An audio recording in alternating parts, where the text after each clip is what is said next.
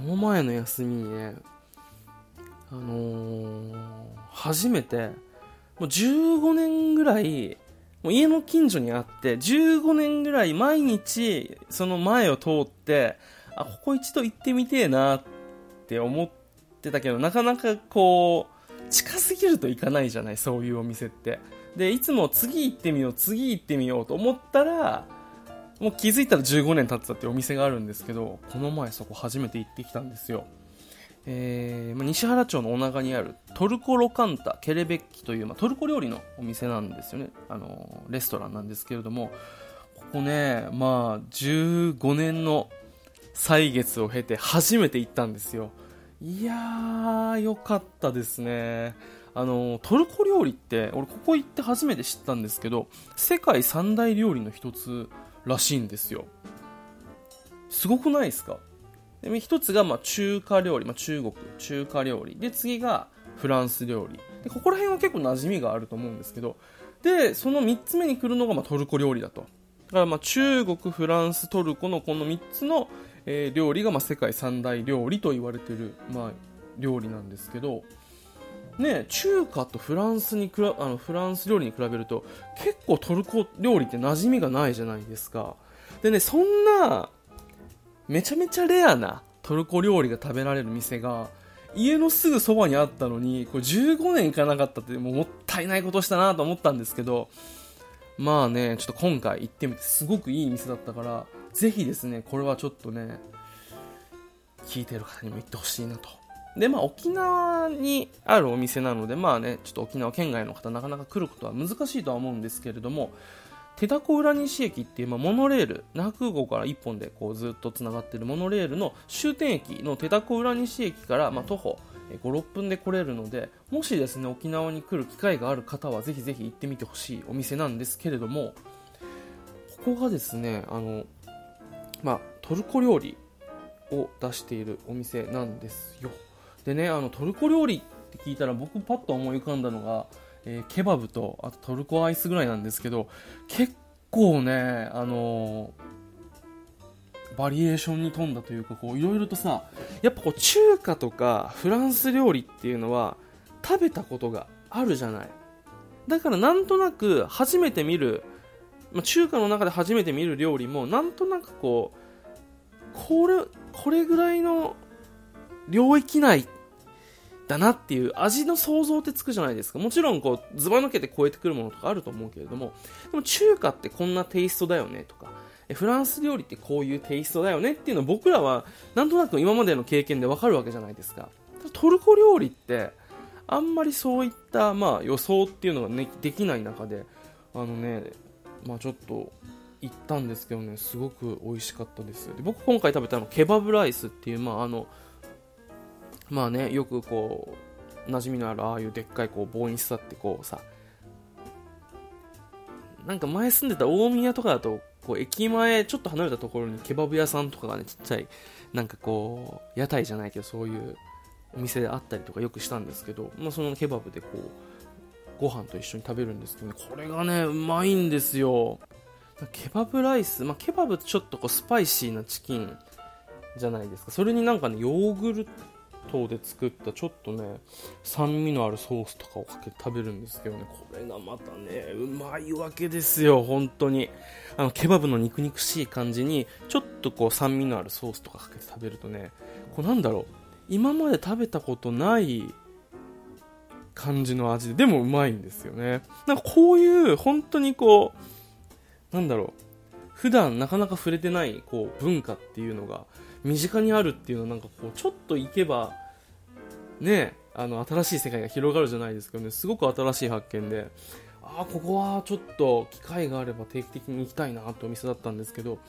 やっぱねこうなんだろう。ここのねお店何がおすすめしたいかってなんだろうこうお店の方のこうなんだろうトルコ愛じゃないですけどそういったものにねすごくなんかね溢れててそれがなんかこう店の雰囲気とか料理の味とか、まあ、その提供の仕方からねものすごく伝わってくるんですよ。これがなんかねすごく居心地よくてね。で、まあ、店内のまあそういう内装あのトルコランプとかもすごくなんかこう見たことあります？カラフルな色で。ですごく細かい模様が入ったランプがこうななんて言うんだろうこのタージマハルの上のこのクリーンとした 実際見てもらった方が早いかなんかでも本当にあのすごく綺麗なランプがいっぱいこう吊るされててそれだけでもすごく雰囲気があるんですけどさらになんかこうトルコの人形なのかなとかあと雑貨が置いたりとかしても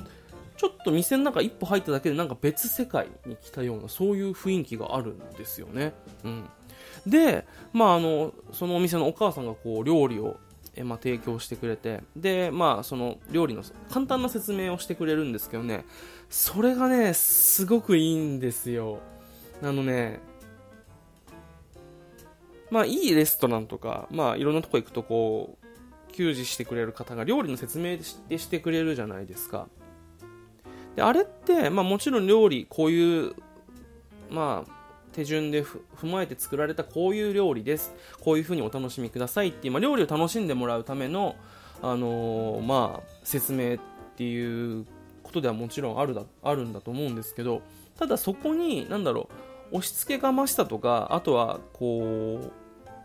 う、なんて言うんだろう、まあ、決まりですので、みたいな、そういう感が見えてくると、なんかこう、別に嫌な気持ちにならないけど、なんかこちらの心にはそんなに響かないじゃないですか。あの情報だけ入ってきて、あ、こういう風に食べるんですねとか、あ、こういう料理なんですね、はいはいっていう情報だけ入ってくると思うんですけど、ここのお母さんはなんかね、話してる時に、その料理への愛情じゃないけど、これこれこういう風なものなんで、こういう風に食べてくださいね。美味しいですよっていう、そこに愛がこもってるんですよ。他のお店の人が愛がこもってないとは言ってないんだけれども、よりこもってるというか、なんだろうな。本当にこの人たちはこういう、まあ、トルコ料理とかそういうのが好きで、で、美味しく、で、またこのトルコっていう文化を知ってほしくて、お伝えしてるんだな、みたいなのがね、そのちょっと本当に別にもう長くないんですよ。パパッと説明してくれるんですそこにね、こもってるんですよ。だから、はあ、なるほどなと思って、あ、こういう経緯で作られた料理なんだ。よし、食べてみよう。うまい。っていう、このなんかもうね、料理だけじゃなくて、その料理が運ばれてくる、その時間もひっくるめて全部美味しいみたいな。なんかそういう気分になるんですよ。なんかすごく居心地よくて。あのね、ぜひぜひ、あのー、行ってほしいな。テイクアウトとかもはじやっているので、まあ、このコロナ禍の影響で、8時までしか営業ができないので、ぜひですね、あの、西原町、沖縄県西原町、まあ、寄った方はですね、あの、行ってみてほしいんですけど、本当に、まあ、あまり馴染みがない分野の、まあ、料理なので、すごく食べて、それだけでもなんか新しい発見があって面白いというか、あ、こういう味付けあるんだ、みたいな。で、あとはなんかこう、なんて言うんだろう。食後にチャイが運ばれてくるんですけど、チャイティー。これがまたあのトルコのグラスって、取っ手がないんですよ。ガラスの、厚手のガラスで、なんて言えばいいんだろう、こう、ひょうたんみたいな、なんか、なんかボンキュッポンってしたこういうグラスがあって、でそこにこう、まあ、熱々のチャイティーが入ってて、で、まあ、角砂糖がいくつかついててこう甘くして飲むのが、まあ、トルコ流だと。でただこう取っ手がないんですよ熱々のお茶なのに。だからこの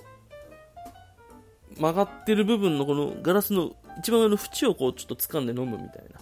こうあちあちって言いながらこう飲むその感じもまた面白いみたいな。器からこう感じる情報っていうのがまたあるわけじゃないですか。でその器が違うとやっぱりこう飲み方も変わってくるからそこでまたちょっと文化を体験できるじゃないですけど、まあ、そう言ったら大げさだけどなんだろう。単なる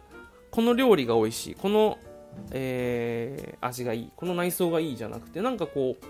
全部お店に入ってからお店を出るまでずっとつながってなんかトルコの文化を楽しめるみたいな料理も込みででそのお母さんのすごくなんか心地いい説明も込みでみたいななんかねすごく本当に気軽に行けるトルコじゃないけど、なんかこう、その時間だけトルコに行ってたような気分って言うとちょっと臭いな。臭いけど、本当にそういう気分になれる、すごく居心地よくて、でいてなんかこう、なんだろう、気軽に行ける外国みたいな、そういう雰囲気を持ったお店ってあんまり、まあ、ないじゃないですか。ぜひぜひね、あの、行ってみてほしいなと。本当にね、素敵なんですよ。全部素敵。でね、そこで食べてね、すごく衝撃だったのは、プリンが、まあ、あの、食後のデザートであったんですけど、お米と卵で作ったプリンだったんですよ。これってなんかこう、多分食べたことある人あんまいないと思うんですけど、なんか印象で言うと昔ながらのプリンみたいな感じ。ちょっと固めで、あのー、濃い味の、今みたいなこうプルンプルンしたプッチンプリンとか、あとおしゃれなね、ああいうプリンっていうのが昔ながらのちょっと固めなプリンっていう感じで焼きプリンなんですけど、これがでも甘さがね、すごく優しくて美味しいんですよ。で、お米なので、ちょっとところどころそのお米の粒々が残って、この食感がまた心地いいみたいな、なんかね、お米で作ったプリンってあんま食べることないじゃないですか。これがね、うまいんですよ。だからなんか本当に、まあ、前菜からメイン、そして、えー、食後のデザートとお茶まで、なんか本当にこう、ずっと発見続きというか、ワクワクしながら料理も美味しくて、流れる音楽もトルコで、で、なんか、お母さんの素敵な説明があってっていう感じでね、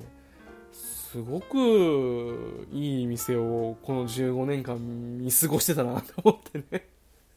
うわー、もったいないことしたと思ったんですけど、まあね、15年経ってやっとこう知れたので、これからはね、まあ、ちょくちょく行こうかなと思ってます。あのトルコ、お店もう一回、お店の名前言うと、えー、トルコロカンタケレベッキ。っていうお店なので、ぜひぜひ、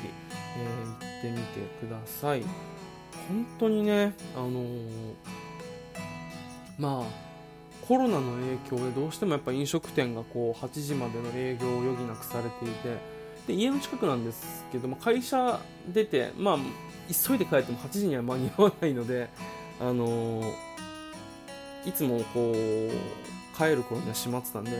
うわこう飲食店がどんどんどんどんこう閉まっていったりとか、まあ、飲食店だけじゃないですけどいろんなお店がこう閉まっていく中でやっぱこう前回前々回のこ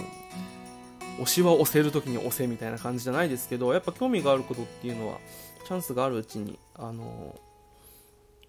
や行くべきだし行きたいとこは行くべきだしやりたいことやるべきだなと思って、まあ、やった結果、あのー、今回このお店と出会えたのでそれはそれでまあ良かったのかななんて思いながらですね。ただやっぱりこうお話聞いてみるとまあテイクアウトとか、まあ、お昼時すごくお客さんが出入りしたので、まあ、人気のお店ではあると思うんですけどやっぱりこう営業時間が、えー、限られてくる中でやっぱこう苦戦を強いられてるっていうこともあるので